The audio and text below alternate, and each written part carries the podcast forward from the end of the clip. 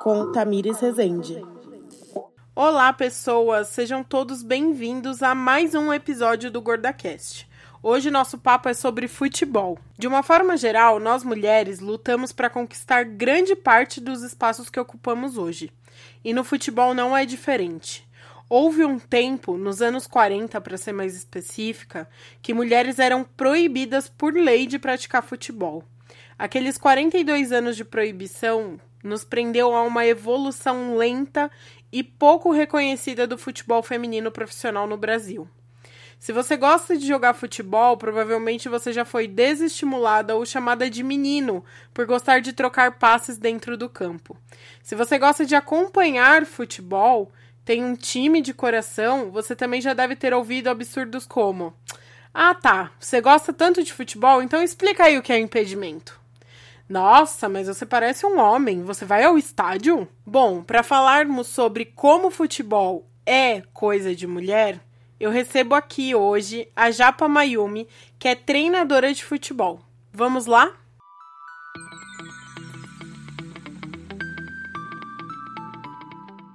Eu conheci Ana Cláudia Mayumi, que prefere ser chamada de Japa, que ela já me contou, no Creators Boost do YouPix. E quando eu conheci o trabalho dela, eu me senti muito abraçada, porque eu fui criada num contexto familiar que vive e respira futebol. E aí eu fiquei ansiosa para que ela aceitasse esse convite do GordaCast e ela de pronto já já aceitou. Então, Japa, Começa a se apresentar, fala para todo mundo quem é você e já rola um pouco mais essa bola e fala sobre o seu projeto Jogue como uma garota. Antes de mais nada, muito obrigada pela oportunidade em eu poder compartilhar a minha história e principalmente você me ouvir. Eu acho que você está dando visibilidade não só para eu enquanto mulher, mas todas as outras mulheres que gostam de esporte e gostam de futebol. Bom, eu sou a Japa, a Ana Cláudia, na verdade, nesse mundo do futebol, ninguém me conhece por Ana Cláudia. Eu sou treinadora de futebol, sou professora de educação física, né? E tenho contato com a modalidade desde muito cedo, de quando eu era criança, graças ao meu pai. Então, eu tive uma, figu eu tive uma figura que me incentivou muito a jogar futebol, a praticar um esporte, e além disso, a, na minha escola também, na minha educação física. Atualmente eu vivo do futebol. Eu trabalho exclusivamente para o futebol e para ensinar pessoas a se apaixonarem por essa modalidade. Eu faço parte do coletivo Jogue como uma Garota, que foi idealizado no ano passado pela Letícia Muniz, que também é uma grande influenciadora. E a Letícia, as inquietações para ela iniciar o Jogue como uma Garota foi que ela sempre passava numa praça pública perto da casa dela e ela via que essa praça estava sempre ocupada por homens. Nunca tinham mulheres jogando nessa praça. E aí ela convocou as seguidoras dela nas redes sociais para ocuparem essa praça para um treino de futebol. Só que a Letícia é maluca, ela não tinha treinadora para ir lá e dar o treino de futebol. Ela convocou a galera e as seguidoras delas são muito fiéis. E aí, uma amiga minha dela viu que a Letícia estava procurando uma treinadora. E essa minha amiga era preparadora física, ela não tem contato com futebol. E ela falou para mim assim, uma amiga de faculdade: Japa, você não quer ir lá me ajudar nesse treino que a Letícia tá, tá querendo dar? Aí eu falei: ah, beleza, eu vou, sem problemas, né? Ela, eu não sei o que vai ser, não sei o que vai virar, mas vamos lá. Aí chegando lá, tinham 50 mulheres na praça, a Renata ficou com a parte de preparação física, um pilates, é, e eu fiquei com a parte do futebol. E desde então a minha vida mudou completamente. Que incrível. E, então você falou que esse projeto começou no ano passado, certo? Certo. E, e ele é destinado para quem? Para qualquer mulher que queira jogar futebol, que tenha interesse, só para mulheres? Exato. O projeto ele é destinado para qualquer mulher de qualquer idade que já jogue futebol ou queira jogar. Então a gente sempre deixa bem claro para as mulheres que todas são bem-vindas. E além disso, todos os corpos são bem-vindos. Que incrível, porque essa é uma questão, né? Eu sempre fui gorda e eu nunca gostei de educação física. E hoje é engraçado porque eu namoro um professor de educação física e direto eu converso sobre isso com ele, como eu não gostava de educação física porque eu me sentia completamente exposta ali, né? Era como se o fato de eu ser uma criança gorda impedisse que eu fosse uma criança que praticasse esporte. Então, eu sempre carreguei o esporte como um, um grande rival, assim. Não quero praticar esporte. Eu carrego consequências disso até hoje, porque eu não gosto de me exercitar e eu sei que é muito por esse. Por, pelo que eu passei na minha infância. E aí você estava falando que seu pai, né, te incentivou muito no futebol e essa era uma das perguntas. Como que o futebol entrou na sua vida? Então, eu venho de uma família japonesa muito tradicional, mas o meu pai, ele era meio fora da caixinha no sentido de incentivar as coisas para nossa família e para mim. Eu sou filha única, então eu sempre fui o xodó da família. E meu pai era aqueles pais super protetores, e que ele fazia todas as minhas vontades. E quando eu era criança, tinha um desenho na TV Manchete. E o desenho era sobre um menino japonês que gostava de jogar futebol, que chama Super Campeões. E eu tinha uns 5 anos de idade e eu ficava assistindo esse, esse desenho todos os dias. E eu acabei me apaixonando pelo futebol por causa desse desenho que eu via. E eu enchi o saco do meu pai e falava: pai, me compra uma bola, eu quero jogar, eu quero jogar, eu quero jogar de tanto eu encher o saco dele, ele falou: então tá bom, vamos lá, vamos lá no Ibirapuera, eu te dou a bola e a gente vai jogar. Eu nunca mais parei e eu tive uma pessoa que sempre me incentivou. Mas que, ao mesmo tempo, sempre foi muito preconceituosa em relação às posições das mulheres na sociedade. Então, era um, era muito louco isso, como por um lado meu pai me incentivava a jogar, mas era um homem muito preconceituoso com as mulheres na sociedade. Você falou sobre machismo, né? Machismo no futebol, posição da mulher. É, como que você enxerga esse, esse machismo? Puxando um pouco, vamos um pouco lá atrás na história do futebol. O futebol teve uma época, então, em 1940 é, houve um decreto de lei que ficou vigente até 1983 que proferia: as mulheres não se permitirá a prática de desportos incompatíveis com as condições de sua natureza. O que eles queriam dizer com esse incompatíveis com as suas condições de natureza, eu não entendo. Mas eu sei que as mulheres ficaram aí por 42 anos impedidas, né, de jogar futebol. E como você enxerga que é, essa proibição aí de 42 anos, lá de 1940, impacta no mercado de futebol, no, no consumo de futebol como entretenimento hoje no Brasil? Nossa, é tanta coisa para falar que eu adoro falar sobre isso. Vamos então, lá, bora. voltando um pouco no que você falou em relação a essa frase que você leu. Tudo isso aconteceu por um simples motivo, simples porém complexo. A forma que a sociedade viu o corpo da mulher. Para essa sociedade da época, a mulher tinha a função de cuidar da casa e principalmente procriar. Então, entendia-se que se, pra, se a mulher jogasse futebol, ela ia ferir esse princípio dela da maternidade, podendo até prejudicar o corpo dela. Então, é um controle absurdo do corpo feminino, do que pode e que não pode. Então, ao longo da história, é, sempre viu-se o corpo da mulher como um corpo frágil, um corpo destinado a tarefas domésticas e que aí ao longo da história, daqui a pouco a gente fala, essa visão do corpo foi mudando.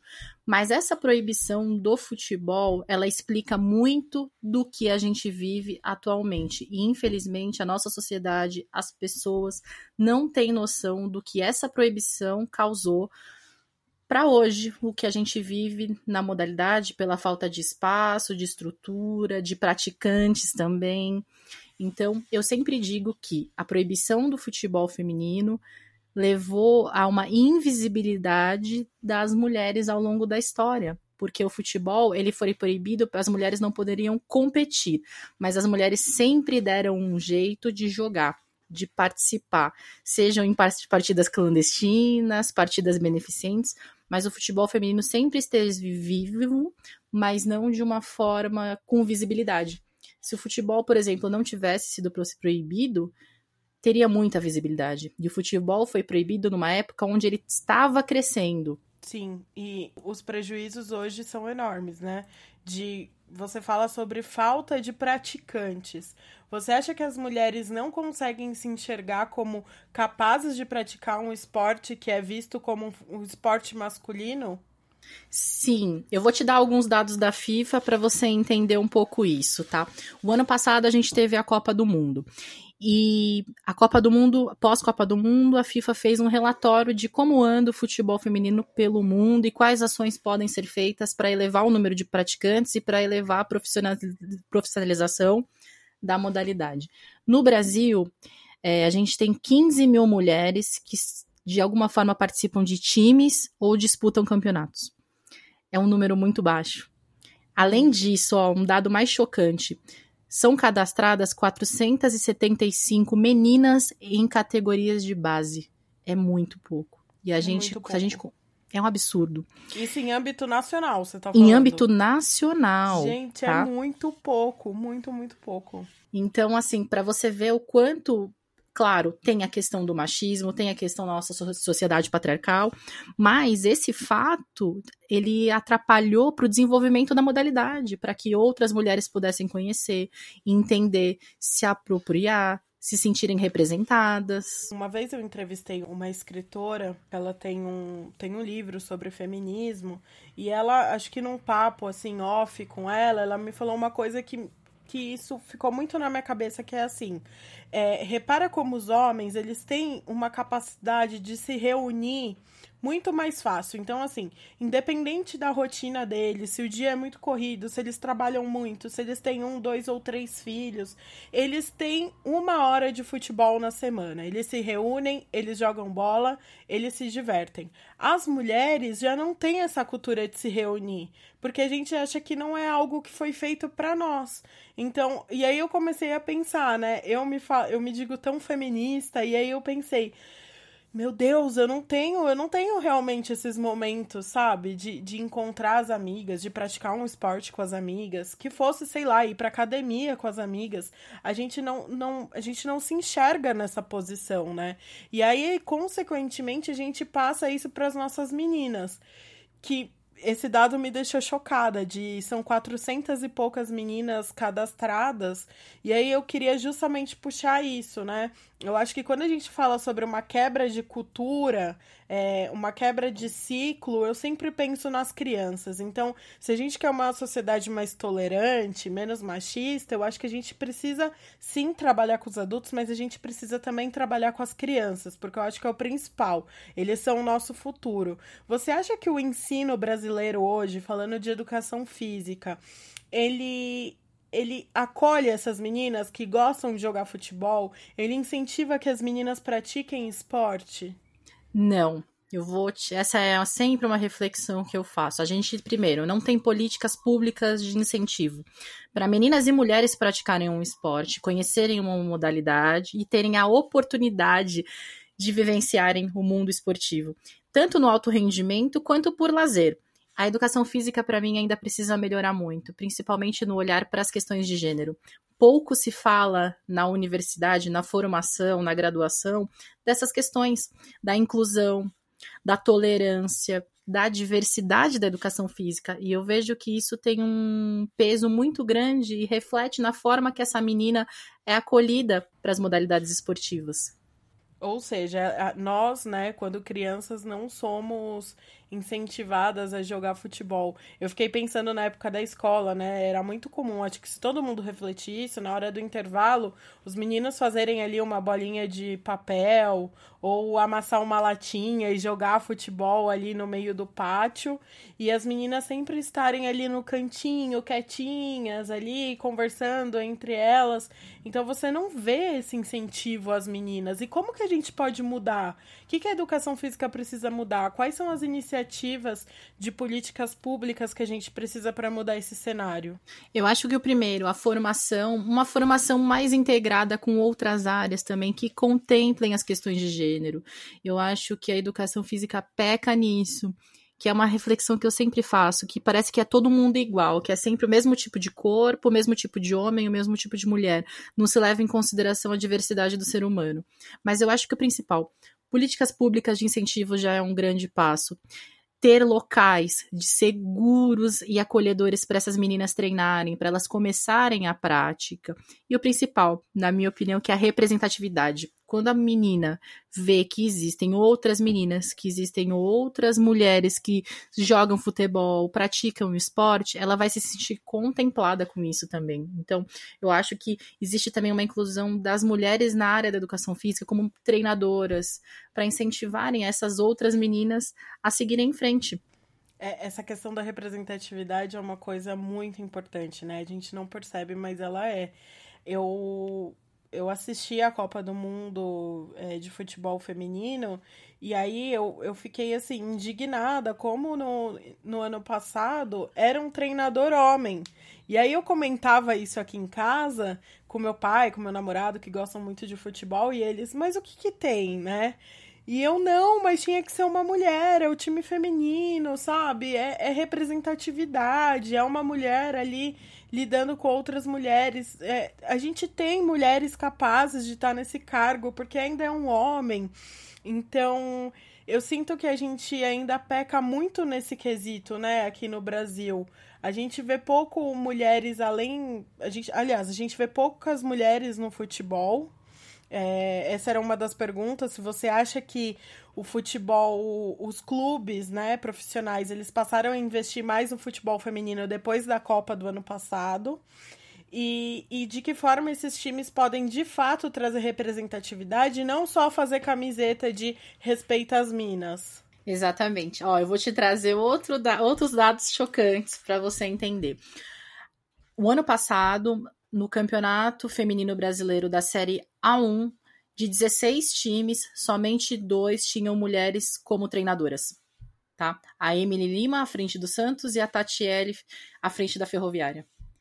Atualmente, né, dados da FIFA também indicam que de 1.368 técnicos, treinadores licenciados pela FIFA, somente 15 são mulheres são dados chocantes quando a gente vê, porque isso significa que o que, que acontece que a mulher não consegue chegar nesses cargos de liderança?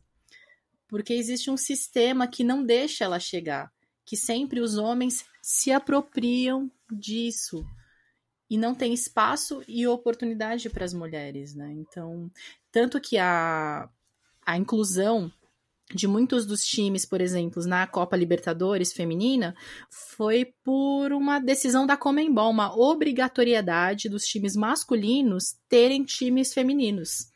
Então foi na base da força, não foi porque, ah, não, vamos lá, vamos jogar, não, foi porque teve uma regra ou faz de que... ou faz, né? Exato. Então não, não é porque todo mundo fala é legal e falou, não, vem mulherada, vamos ter time, não. Teve que ter uma regra. E, e a gente, como mulher, a gente não se sente acolhida. Nem jogando futebol e nem assistindo futebol, né?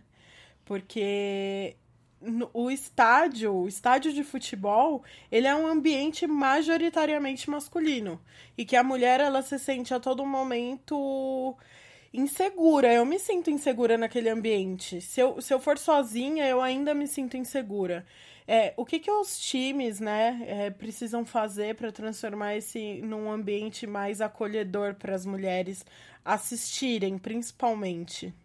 Eu acho que o principal sempre são campanhas de conscientização, mas eu acho que isso no geral, que é uma discussão que eu sempre tenho também, falta o futebol, as pessoas que gostam de futebol, as pessoas que são gestoras de futebol, que estão em arco, altos, altos cargos de poder, entenderem que o futebol é diverso. E que essa diversidade do futebol, ela contempla homens, mulheres, homossexuais, trans, negros. E o nosso futebol hoje em dia ele não é diverso. Tanto que existe muita resistência para essas pessoas adentrarem nesse mundo. Quantos jogadores homossexuais assumidos você conhece? Então eu acho que o primeiro é conscientização, são campanhas de massa para falar com o público, falar para o povo que é necessário respeito. E também, claro, financiar, financiar mais mulheres dentro do futebol, dentro dos cargos de liderança. Enfim, é um, é um contexto muito complexo esse do futebol que a gente ama. É, a gente ama. E, e, é um mundo. eu falo que é um micro-universo, né? Porque nada mais é que o reflexo da nossa sociedade, né? A gente vê ainda as mulheres na política são minorias, mulheres em cargos de liderança são minorias, e mas a gente tem avançado nesses outros aspectos, mas eu sinto que no futebol ainda está muito estagnado. Eu sou corintiana, é, eu amo futebol desde sempre. Eu venho de uma família muito corintiana, né, por parte do meu pai. A família da minha mãe é muito palmeirense, então a gente sempre viveu essa rivalidade Corinthians e Palmeiras dentro da família. E eu cresci indo para estádio, eu ia muito para estádio. E eu lembro quando eu era, sei lá, eu tinha meus 14 anos, eu ia pro Pacaembu, não tinha banheiro feminino. E, e assim, eu encarava aquilo com a maior normalidade. Hoje eu penso nisso, cara, é um absurdo. Então, assim, se não tem um banheiro feminino, você tá dizendo que uma mulher ali, ela não é bem-vinda. Exato. Então são pequenas pequenas coisas que vão fazendo com que a gente se sinta não parte daquilo. Outra coisa que eu penso muito, que é, por exemplo, o Corinthians, né? A gente fala tanto que a gente, ah, é o time do povo. É.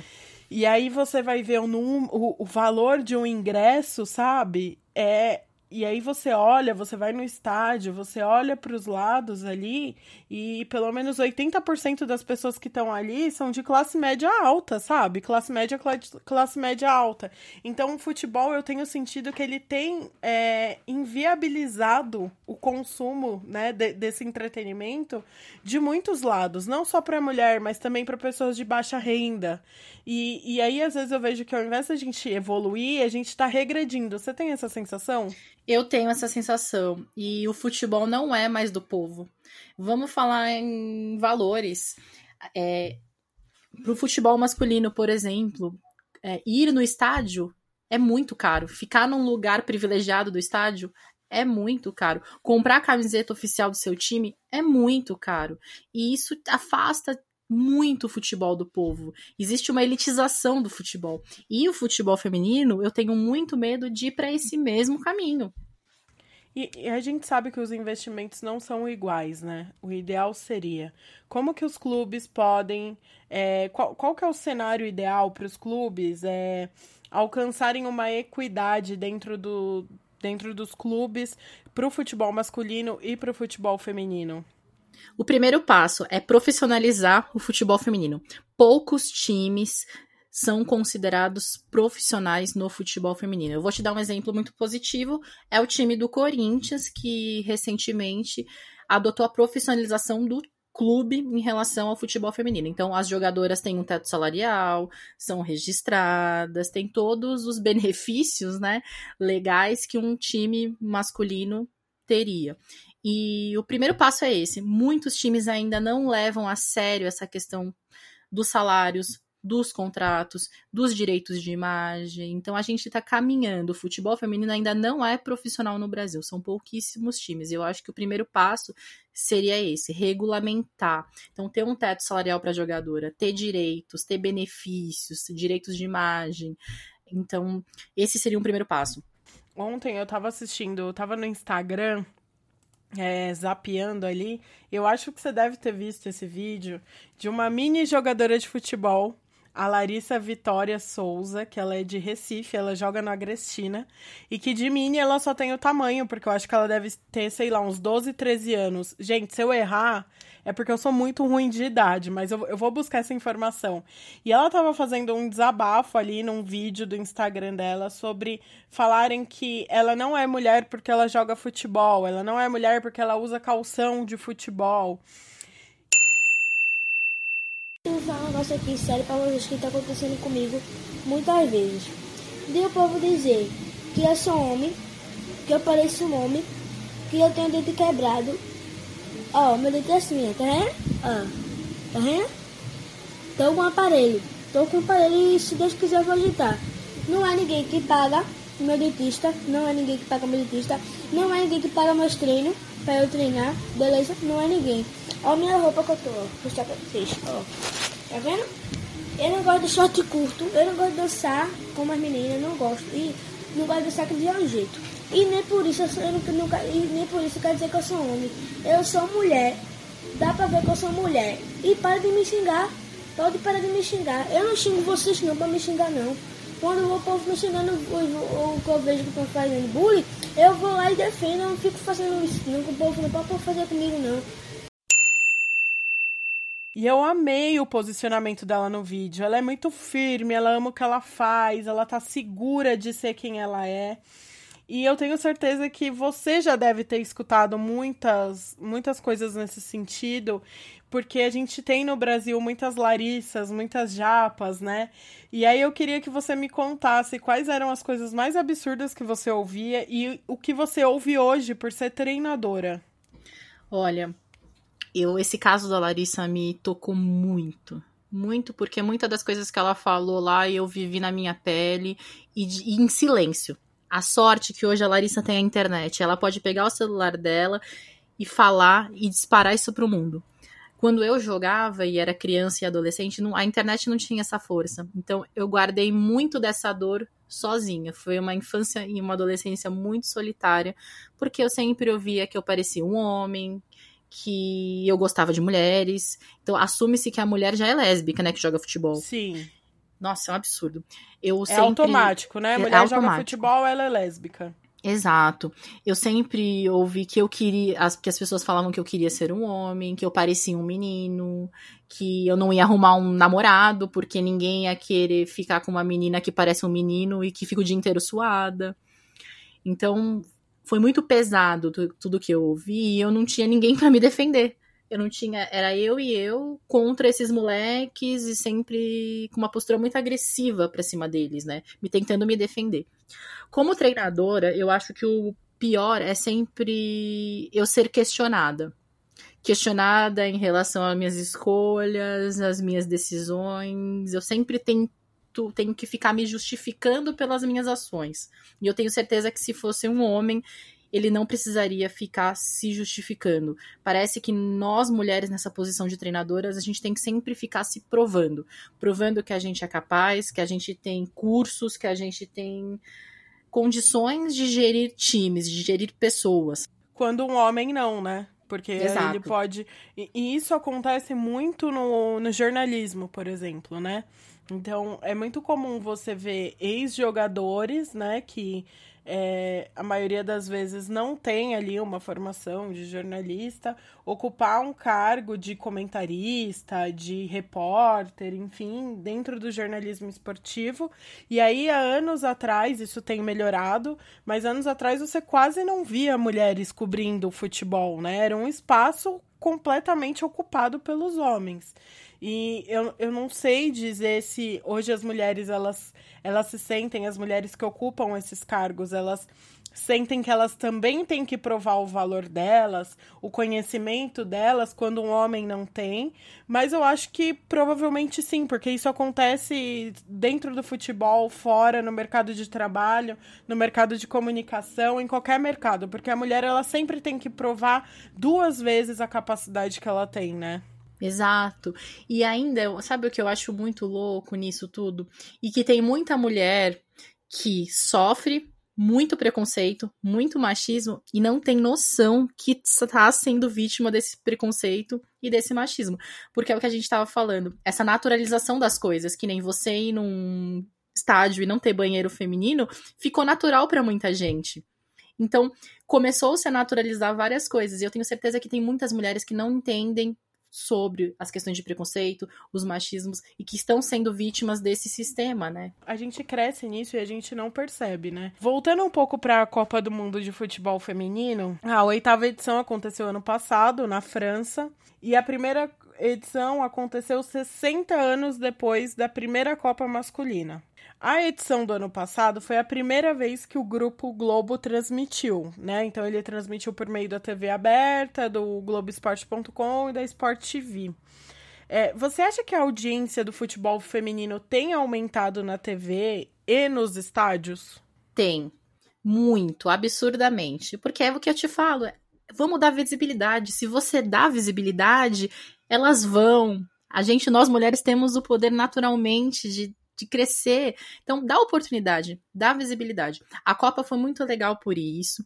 Alguns dados foram um bilhão de telespectadores ao redor do mundo. Foi muita gente. Isso é e muito Globo... bom, né?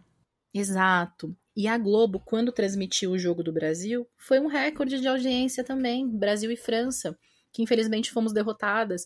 Então eu acho que ajudou muito para dar visibilidade para a modalidade. Mas pena que de uma forma tardia, porque, por exemplo, muita gente não sabia quem era Cristiane. E Cristiane teve no primeiro jogo do Brasil fez três gols. E aí é. Cristiane veio para a boca é um do absurdo povo. de jogadora, né? Exato, sabe? Então, eu acho que popularizar quando você leva para uma TV aberta um campeonato brasileiro, por exemplo, sendo transmitido pela Band, que nas tardes dá picos de audiência. É só dar oportunidade que vai, sabe? Tem público, as pessoas querem consumir, as pessoas assistem, né?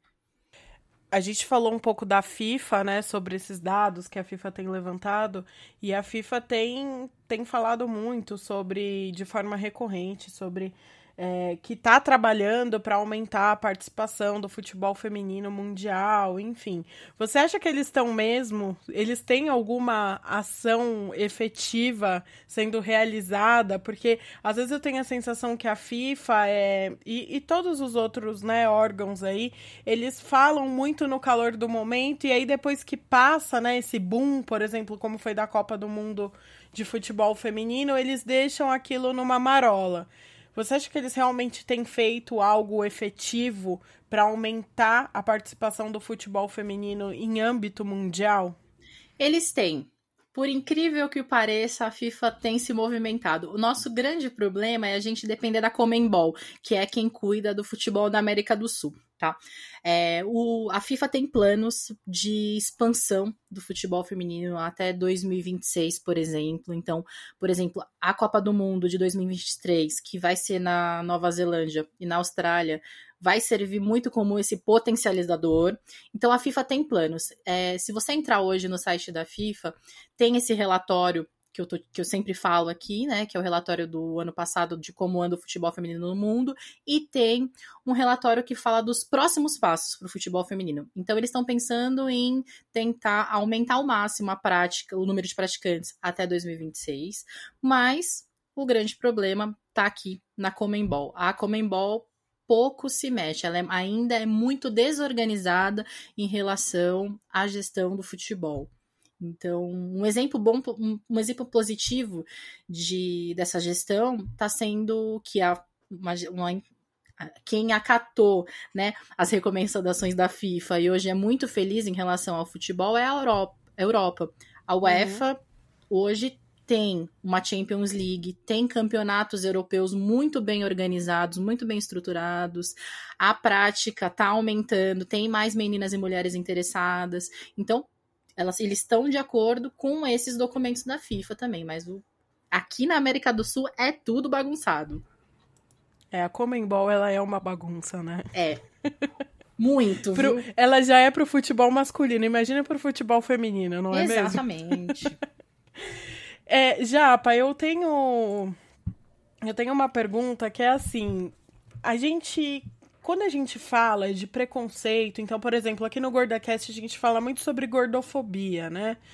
É, e aí eu sinto que às vezes a gente fala muito sobre gordofobia, machismo, racismo, e a gente deixa esse tema muito longe da gente, né? Então, assim, ah, porque a gente precisa de políticas públicas. Sim, a gente precisa muito. Ah, porque a gente precisa que, por exemplo, no caso da gordofobia, que, que os restaurantes, que, que os cinemas, os teatros tenham mobília ideal para pessoas gordas. Então, a gente está sempre levando a solução muito para longe da gente. E aí eu sinto que às vezes esse, esse discurso, né, esse papo que a gente tem, que é de levar esse, essa responsabilidade para longe, a gente acaba esquecendo da nossa responsabilidade Exato. individual. Então, qual é a nossa responsabilidade individual é, em combater o machismo dentro do futebol? Que pergunta incrível, de verdade. Eu acho que ela, ela vai muito de acordo com o que a gente vive nas redes sociais. Eu tenho a minha visão de que todos nós, independente se a gente tá nas redes sociais ou não, somos influenciadores. Todos nós, independente se você tá ou não. E eu acho que ser influenciador é levar mensagens, informações para as pessoas que nos cercam. E eu acho que a gente tem muita responsabilidade. Se cada um fizer a sua parte em levar informações para as pessoas que estão ao seu redor, de conscientizar as pessoas que estão ao seu redor, a gente depende menos lá do, de quem tem o poder. Porque nós também temos o poder. E a gente acaba criando uma rede do bem. Eu acho que o principal a gente entender, nós somos influenciadores. A gente carrega mensagens para o outro, para o próximo, sejam positivas, sejam negativas. E eu acho que sim, precisa existir uma rede de conscientização em relação a todas essas questões que você trouxe, todas elas. E eu acho que assim a gente consegue ir mudando de pouquinho em pouquinho as pessoas que estão ao nosso redor, essa outra pessoa compra a nossa ideia, repassa para outra pessoa, e aí a gente vai conseguindo espalhar o conhecimento e principalmente a empatia ao próximo. É, eu acho que a gente tem essa responsabilidade de, assim, com pequenas ações, né? Então, por exemplo, eu, eu cresci ouvindo que eu parecia menino, né? Ah, a Tamires parece menino, porque eu ia para estádio com meu pai, é, eu gritava, eu chegava na escola no dia seguinte sem voz e por que, que você tá sem voz? Ah, porque eu fui no estádio. Nossa, parece um menino. E eu fui assumindo isso pra mim, né? Então, quando o assunto era futebol, em qualquer roda de amigos, eu, ah, eu gosto de futebol igual homem. Não, eu gosto de futebol igual mulher. Exato. Porque mulher também pode gostar de futebol, por que não? E eu comecei a me questionar isso no, nos últimos tempos. E às vezes a gente faz reforços tão negativos, né? De, por exemplo, tem uma criança na família, uma menina. Se ela gosta de jogar futebol, deixa ela jogar futebol, dá uma bola pra ela. Se você daria pro menino, por que, que não, a gente não pode dar uma bola pra menina também? O futebol também tem que ser um espaço para ela. E isso começa de dentro de casa, né? Então, incentivar nossas meninas a praticar esporte, a. Quer, gosta de futebol? Que bom que você gosta de futebol. Então, é, eu vejo que são essas pequenas ações que a gente faz, que é tão besta, né? Que eu fui criada nesse meio. Meu, meu pai sempre me incentivou a gostar de futebol. Meu pai, meus tios, meu avô. E eu cresci uma fanática por futebol e, e eu nunca fui recriminada por isso. E eu acho que por isso que eu desenvolvi essa paixão Sim. tão grande, né?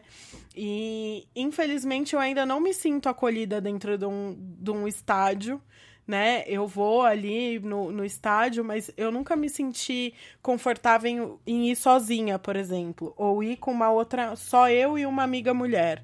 É, já aconteceu isso, de uma amiga me chamar, ô, oh, vamos assistir o Corinthians? E aí eu fiquei, hum, será que eu vou? Só eu e ela? Para chegar lá e quando a gente chegar lá, porque eu não me sinto segura naquele ambiente. E eu acho que isso não é uma coisa só minha, eu acho que muita gente não se sente segura. E a gente precisa mudar isso, a gente precisa mudar esse esse esse cenário. E aí a gente eu queria pegar um, um post que não é o nosso foco hoje, uhum. mas eu queria pegar um post que você fez que é sobre o machismo, a homofobia no futebol. E eu queria que você falasse como que a homofobia e o machismo, eles andam aí lado a lado dentro do futebol. Nossa, esse post eu fiz muito num, como quem não queria nada. Vou te falar, vou ser bem sincera, assim. Falei, nossa, eu acho que eu preciso falar. E esse post acabou tendo muita repercussão. Até a, a Mídia Ninja repostou ele, foi incrível. Que incrível. Eu fiquei muito feliz. Olha, falar de homofobia no futebol é isso. É novamente eu falar que o futebol não aceita aquele adverso, as pessoas não aceitam a diversidade. E o principal, né? Quando você tá falando disso, da que você não se sente segura no estádio, é porque, porque se normalizou a violência dentro do estádio por causa de uma masculinidade extremamente tóxica. E essa masculinidade acaba com os sonhos de uma menina querer ser jogadora de futebol, com o meu sonho de ser treinadora, com o sonho da Larissa de querer que as pessoas parem de ter preconceito com ela, ou com o sonho de um jogador se assumir gay nesse contexto. Então, acho que quando a gente fala de homofobia, ela está muito atrelada a essa masculinidade tóxica, a esse machismo, a esse preconceito, que ele é incentivado, tá? Pouco pouquíssimos times falam sobre esse assunto. Eu fiz o post e aí eu fiquei pesquisando no, no dia, né? Quais serão os times que vão se posicionar, que vão falar que hoje, hoje é o dia do orgulho? Nenhum time. Não. CBF também não. Então, a gente vive. É muito difícil, porque enquanto essas pessoas que têm poder não se manifestarem, a gente vai continuar repetindo tudo isso tudo isso de uma forma muito violenta. É, e os times eles pegam um pouco carona aí, né, nas causas. Por exemplo, eu vejo o Corinthians. Tô falando tanto do Corinthians aqui porque uhum. é o time que eu acompanho, é meu Exato. time. É, eu quando tem Corinthians e São Paulo, por exemplo, rola uma campanha de não grite bicha, né? No, no estádio. Mas ao mesmo tempo, eles não abraçam de fato a causa. Vamos falar não. de homofobia, vamos falar de como tornar esse ambiente é, seguro também para os gays. Uma vez eu fui no estádio e me partiu o coração. Foi um, uma final de campeonato, assim, e tava eu e meu namorado, e a gente tava saindo lá, feliz, e aí um casal pediu. Um casal não, é, dois, dois caras com um uhum. menino me pediram para eu tirar uma foto para eles. E aí eu percebi, eu sou uma pessoa que eu sou, sou muito observadora. Uhum. Eu, eu, eu, já tava tirando foto com meu namorado ali, que é, é uma visão do estádio do Corinthians que dá para ver o estádio inteiro. Então tinha um monte de gente tirando foto ali. E eu vi que eles estavam parados ali há um tempão. E na hora que eu tava indo embora, ele veio e me abordou. Então eu vi que ele tava observando todo mundo e pensando para quem que ele pedia. E aí uhum. eram dois homens e um menino. E aí eles pediram para eu tirar é, foto de cada um deles com o menino. E aí quando eu falei, não quer tirar vocês dois e o menino? Eles, não, não, não. Então eu percebi ali que eles eram um casal, né? Uhum. Os dois caras. Mas eles estavam em pânico de alguém sacar isso, sabe? E aquilo cortou meu coração num nível. Eu saí de lá muito triste, porque eu falei assim, cara como que a gente vai evoluir como sociedade, como, como que a gente pode, né, evoluir para qualquer nível se dois caras que se amam, que têm uma família uhum. ali, porque tudo indicava que eles eram uma família, né, e os dois e o menino, que o menino era filho deles. É, como que a gente vai evoluir se eles não se sentem seguros dentro do estádio, do time que eles torcem, do time que eles amam, para simplesmente serem eles, né? E aquilo me, me deixou muito, muito triste. Eu saí de lá arrasada e repensando, assim, muita coisa, porque é, o futebol, ele continua reverberando, né? Essa masculinidade tóxica, né? Porque o Exato. futebol, ele ainda bate que o futebol é do homem, o futebol ainda bate que o futebol é espaço daquele, né? Do homem das cavernas. E, e não é, não é. O futebol é de todos, né? Exato. E essa é, é falta muito as pessoas, essas pessoas que têm o poder se posicionarem. Eu, eu, nesse dia, no dia do orgulho, é um silêncio ensurdecedor, como eles dizem. É. Eles não se posicionam, não vão falar, porque eu sinto que a homofobia é o, a sujeirinha que é varrida para debaixo do tapete. Porque a homofobia desencadeia o preconceito, a, a, o machismo, a misoginia, o racismo. Ele desencadeia muitos outros tipos de violência. Então, é muito triste. Vou te dar um exemplo, por exemplo, de como é incitada essa homofobia. É, a Fox, a Fox Sports Brasil, fez um post sobre o Cristiano Ronaldo. Uhum. E nesse post eles colocaram assim, ó. Entramos no vestiário da Juventus e ele parecia o boneco Ken da Barbie. Belíssimos. Aí o nome do jogador que falou isso, Papu Gomes, meia do Atalanta, falou ao jornal Libres de Humo. E aí o post ele falava: Cristiano Ronaldo boneco Ken? Papu Gomes não perdoou o visual do robozão. Se você vê os comentários, é um é, absurdo. Absurdos. Não dá, né? Não, não dá. dá. É nojento. Então não tem dá, esse é... estímulo da própria mídia, das pessoas, a, ser, a essa homofobia. Eu lembro de um jogador, o Richarlison, que jogou no Sim. São Paulo, né? Cara, ele era muito atacado, muito atacado, assim, né? E ele não era assumidamente gay, não sei se ele é, não, não acompanhei. Exato. E, e assim, é absurdo como como ele era atacado pelas outras torcidas, como ele era atacado às vezes até pela própria torcida.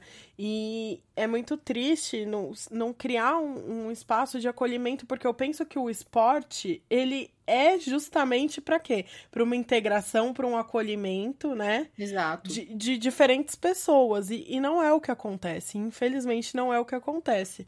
Olhando aqui seu Instagram, teve um outro post que me chamou muito a atenção, que foi o dia que você foi tirar fotos pro site da Nike com a camisa do Corinthians de futebol feminino, né? Com o uniforme do futebol feminino do Corinthians.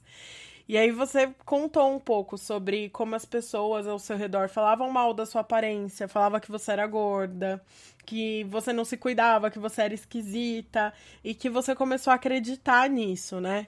É, o que, que a japa de hoje, essa japa que foi tirar foto, que tá linda nessa foto aqui do com o uniforme do Corinthians, falaria pra japa criança que assistiu o desenho do menino que jogava futebol e começou a gostar de futebol? O que, que você falaria para essa criança? Olha, esse, essa foto, essas fotos do site da Nike, elas foram um divisor para mim, porque eu sempre me achei horrível. E aí, na verdade, ó, a história é muito louca, porque quem era pra estar tá nessas fotos era a Letícia Muniz, tá? Uhum. Aí a Letícia teve um compromisso que ela não podia adiar. Aí ela falou assim: amiga, vai lá. Vai você lá tirar as fotos que eu acho que vai, vai ser bom para você. E aí quem foi sou eu. Então era pra Letícia estar tá usando a camiseta do Corinthians, mas eu agradeço muito ela pela oportunidade. Olha, eu diria pra Japinha, como eu sempre me chamo carinhosamente, que que vai ficar tudo bem. Que o mundo é muito cruel. As pessoas são muito tóxicas, elas fazem isso para te ver mal, pelo prazer de destruir sonhos, de colocar você para baixo. Então eu falaria para ela ter coragem, porque vai ficar tudo bem, para ela não ouvir esses comentários que um dia ela vai fazer parte da mudança, ela vai ajudar outras mulheres, outras pessoas a se enxergarem e a mudarem também, sabe? Então é muito é muito difícil você, quando eu relembro de tudo isso e eu vejo quem eu me tornei agora, cara, que legal, que sensacional. Você é parte dessa mudança com certeza. Ah, e também durante a minha vida inteira, né? Por exemplo, eu estar tá aqui contando a minha história, por isso que eu, por isso que eu sempre topo, porque por mais que meus pais me apoiavam, meu pai me apoiava em algumas coisas, minha mãe não. Então, eu sempre fui muito silenciada sabe? Nunca pararam para ouvir os meus sonhos. Eu tinha o sonho de ser jogadora, mas nunca ninguém falou, então, qual é o seu sonho, Japa? Vamos lá, eu te ajudo, eu te dou a mão, o que, que você precisa? Nunca ninguém fez isso. Sempre os meus sonhos eram besteiras. Então, sempre eu fui invisibilizada também. Então, hoje, poder contar minha história, poder ajudar outras mulheres, poder estar tá aqui com você, poder um dia estar tá no site da Nike, enfim, é a realização de um sonho e de que deu tudo certo. É lindo isso. Falando na Nike, eu queria te perguntar, você acha que as marcas elas estão investindo mais no futebol feminino ou elas só estão entrando ali na carona da, das campanhas? Elas estão investindo, mas eu ainda tenho os meus pé atrás. Porque às vezes é, algumas marcas. Eu acho que a, a Nike é a marca que mais investiu no futebol feminino em relação à imagem, venda de camiseta. Então, eu posso falar com muito mais propriedade sobre o que rola com ela. Mas eu ainda vejo que não foi 100%, que muitas marcas ainda não se ligaram de que existe um nicho que precisa muito ser explorado. Não, muitas marcas ainda não se ligaram nisso. E que tem potencial, né, gente? Porque, assim, tem muita mulher que gosta de futebol, tem muita mulher que joga futebol, e tem muitas outras que querem entrar, né, ou para assistir ou para jogar. Então, assim, é potencial de venda para as marcas. Eu não entendo porque as marcas resistem tanto em investir em nichos que têm potencial de crescimento. Então, eu, queria muito que as marcas olhassem para o futebol feminino, além do ali do, do mês que rola a Copa do Mundo de futebol feminino, sabe? Eu gostaria que as marcas olhassem de, de forma constante, né? Para os times, para as jogadoras, né? Mas a gente chega lá. Chega. Você, sobre o, o coletivo Jogue Como Uma Garota, é, quais são as principais dificuldades de vocês, assim, que você encontra nessa, nesse... Em, em lidar no dia a dia, né, com, com as meninas que participam. Então, assim, quais são as principais barreiras que você sente nelas, assim? Elas têm medo de jogar? Elas têm medo de não saber jogar? Elas acham que o corpo delas é inadequado para aquele espaço? Qual que é a sua Olha, percepção? Muitas mulheres chegam nos primeiros treinos falando que tem muita vergonha de jogar, que não sabe jogar, que tem muita vergonha de se expor. Então, Aí, dentre as principais dificuldades, né, vou te falar do treino e depois de estrutura também. Então, do treino, sempre que a gente chama essa síndrome de iniciante, que a menina, a mulher ou a menina tem muita vergonha de se expor e achar que é muito ruim, que ela vai ser xingada durante o jogo, que ninguém vai passar a bola para ela, que ela não vai poder participar. Então, primeiro, a síndrome de iniciante.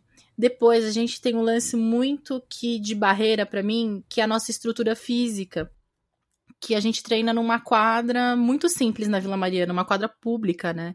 Então, a gente não tem essa estru super estrutura para poder treinar. É um concreto todo esburacado, uma trave sem rede. Então, além disso, tem a questão da estrutura. E depois eu vejo a questão da acessibilidade a gente consegue atingir determinados tipos de mulheres de determinadas localizações, mas a gente não consegue atingir muitas pessoas da periferia, porque às vezes a menina não tem dinheiro para pegar o transporte e num treino nosso, por mais que a gente uhum. fique do lado do metrô, sabe? Então, eu vejo que existe sim uma barreira de acessibilidade para outros tipos de mulheres comparecerem aos nossos treinos muito grande. E como funciona? É uma vez por semana? Lógico que a gente está no meio de uma pandemia, nada está acontecendo, né? Mas como que funcionava? Era uma vez por semana? Existe uma taxa para participar? Qualquer uma pode participar? Ó, a gente sempre fazia treinos entre uma vez ou a cada 15 dias no mês. Então, a gente sempre convoca pelo Instagram e era sempre de graça. Tanto que o meu trabalho e o trabalho das meninas que são treinadoras também do coletivo é todo voluntário. A gente não ganha dinheiro nenhum para fazer isso. A gente tem muito amor naquilo que a gente faz. Então a gente sempre convoca as pessoas de graça. Não precisa se inscrever, precisa ir com uma roupa confortável, não precisa ter chuteira, só um tênis esportivo adequado e tá pronto, vai lá e vem treinar com a gente. É isso. Então, Vamos ficar todas de olho no Instagram. Assim que acabar a pandemia, provavelmente voltam os treinos. Com certeza, a gente não aguenta mais. Saudades, né? De jogar uma Nossa, bola. Nossa, demais, viu? Eu quero finalizar, assim, com uma. Eu, eu li uma matéria, né? Eu li algumas matérias que vocês saíram e que o projeto Jogue Como Uma Garota saiu e uma fala sua me chamou muita atenção, que você diz que jogar futebol é um ato político e de resistência, e o futebol pode ser sim para todas, independente da habilidade. Desde as últimas eleições a gente tem ouvido muito né, essa expressão resistência, resistência. Então eu queria que você explicasse para nós é, por que, que uma mulher jogar futebol é um ato político e um ato de resistência. A gente vive em uma sociedade patriarcal. Todos os dias mulheres são mortas, todos os dias uma mulher homossexual é morta.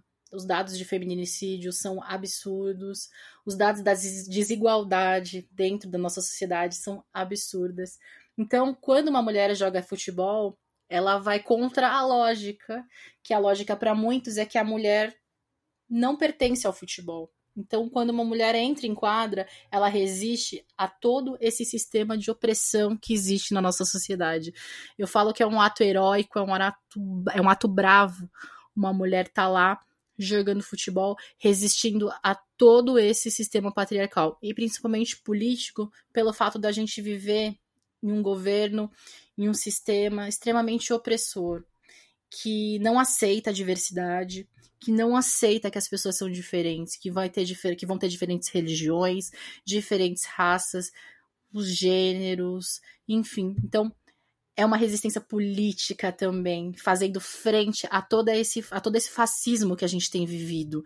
Então, por isso que eu falo que é sempre, é político e é resistência a gente ocupar a quadra, o campo, aonde quer que a gente ocupe. Porque ele é nosso espaço também. Né? Exato, né? é, é nosso. E a gente tem o direito de ocupar estes espaços. Como que você vê o futebol daqui cinco anos? Não vou jogar dez porque é muito. Acho que a gente tem mudado bastante em pouco, pouco espaço de tempo. Como que você vê o futebol daqui cinco anos? Eu sou muito cautelosa porque a gente está vivendo um momento muito delicado na nossa história, que principalmente para nós brasileiros e brasileiras, esse momento ainda vai reverberar muito no nosso dia a dia, nos nossos trabalhos, nas nossas relações com o próximo.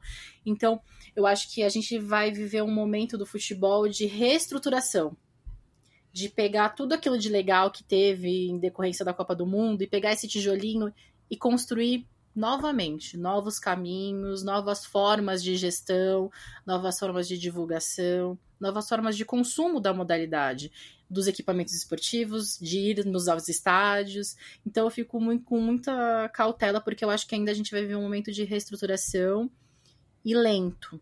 Lento porque a gente não tem, de novo, né, lá no poder, políticas públicas de incentivo, dinheiro, dinheiro destinado ao futebol feminino específico.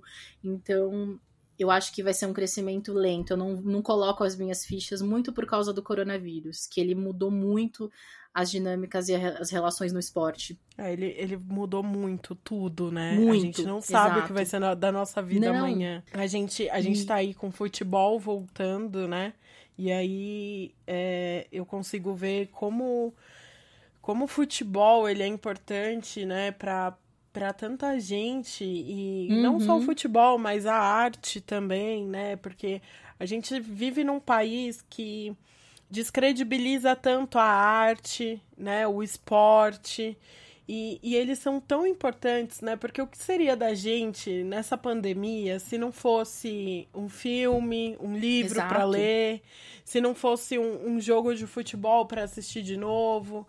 Meu, meu avô tem 78 anos e ele é, assim, fissurado em futebol. A TV dele só passa futebol. Então, assim, eu tinha uma rotina de toda semana ir assistir o jogo do Corinthians com ele.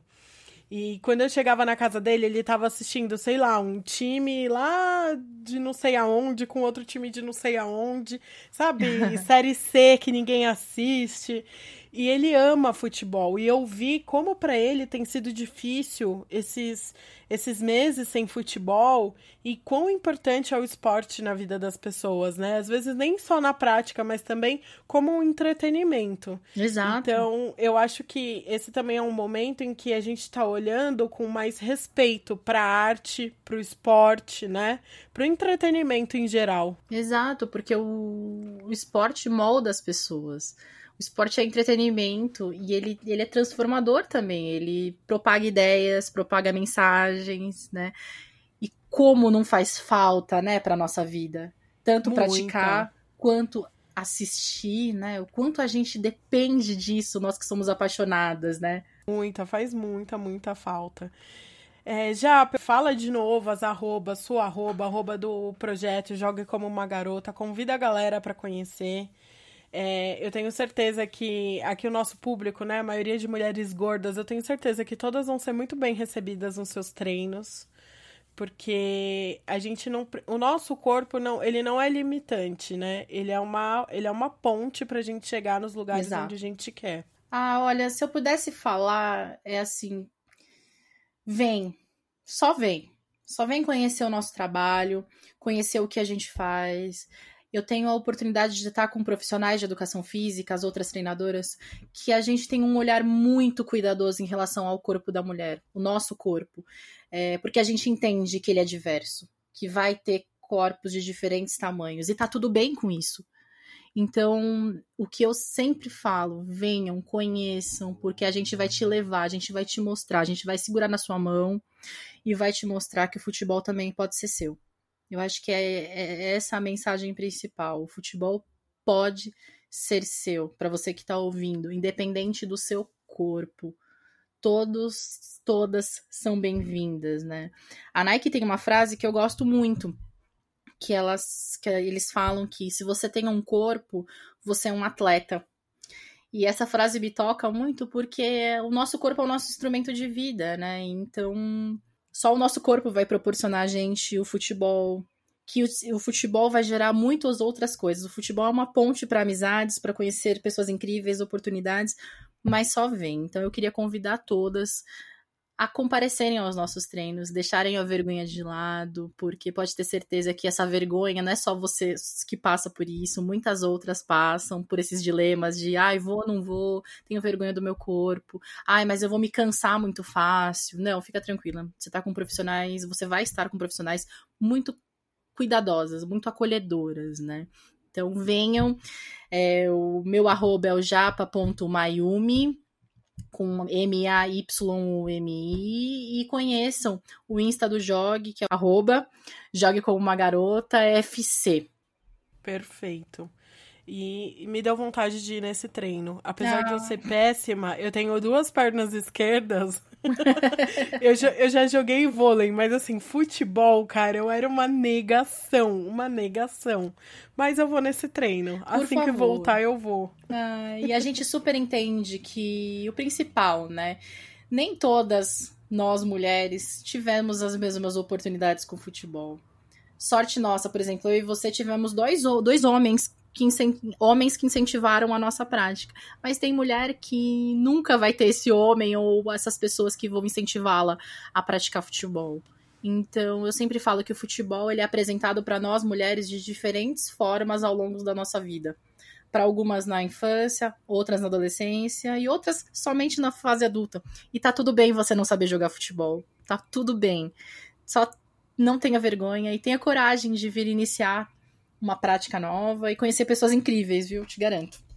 Ai, tô, tô ansiosa já. Quero que essa pandemia acabe, porque eu quero muito participar. Muito obrigada. Parabéns pelo seu trabalho, principalmente parabéns pelo seu trabalho.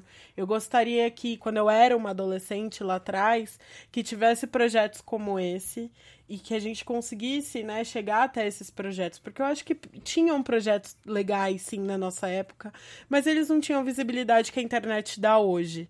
Então, eu fico muito feliz de saber que nós estamos participando na construção de um mundo muito melhor para as nossas crianças, né, para as Larissas aí que a gente Exato. citou do vídeo. E, e, que, que essas meninas elas sintam cada vez mais empoderadas a, a assumir esse espaço que também é nosso, não é só dos homens, é Exato. nosso também por direito. Exato. E obrigada pela oportunidade mais uma vez, mesmo. E fica aqui o meu convite para você e para todas as mulheres conhecerem o projeto, conhecerem a nossa página no Instagram. A gente sempre tenta atualizar com conteúdos, com muita coisa legal. Enfim, o futebol é nosso.